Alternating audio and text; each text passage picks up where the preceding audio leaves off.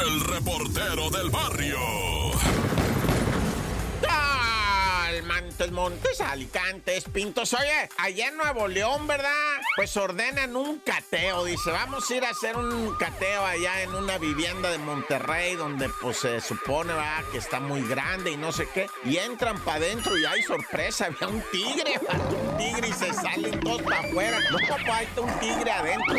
Y, ¿sabes qué? Háblale a la profepa y a la mafepa y al encantador de tigres y a todo lo que te puedas imaginar, ¿verdad? Y ya llegaron, no, pues inmediatamente le metieron un sedante al tigre, va, un disparo. Y el tigre nomás empezó a mirar así como que para hacer viscos, va, y luego sacó la lengua y ya se sentó, se fue durmiendo y quedó completamente dompeado, ¿no? Como si le hubieran inyectado así una caguama completa. así se quedó el tigre.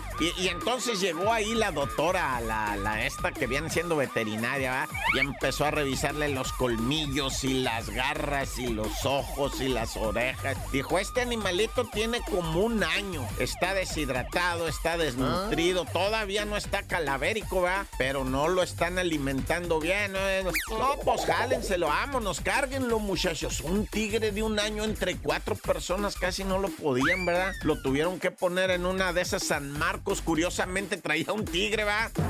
Agarraron a San Marcos con el tigre, así lo sacaron para afuera para encarrucharlo y llevárselo en este, pues, cateo, ¿no? En donde, pues, ya no había viviendo en esa casa, todos se fueron, abandonaron al pobrecito tigrito y tenía días sin agua y sin comida, nada. ¿Y ahora qué va a hacer de él?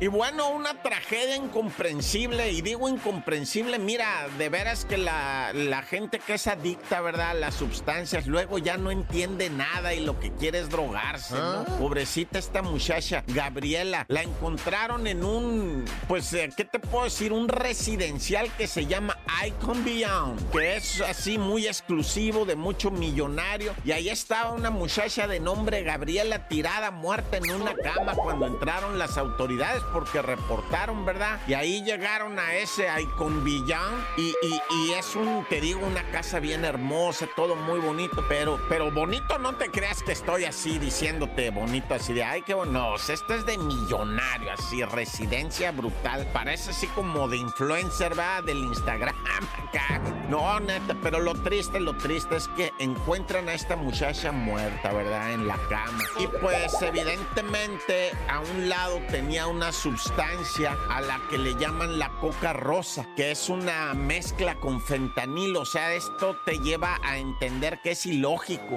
¿Cómo vas a mezclar esa sustancia? Una es para arriba y la otra es para abajo, dirían así los adictos desde la tribuna cuando los encarruchan, ¿verdad? Y los anexan, estarían diciendo, no, pues yo puro para arriba, no, yo puro para abajo. Pues el fenta es para abajo y la otra es para arriba, ¿verdad? Y luego los mezclan, pues el organismo, ¡zas! cortocircuito. Quisiera explicarte lo mejor, pero la neta, o sea, soy bien ignorante. Ay, acá no. ¡Tan, tan! ¡Se acabó, corta!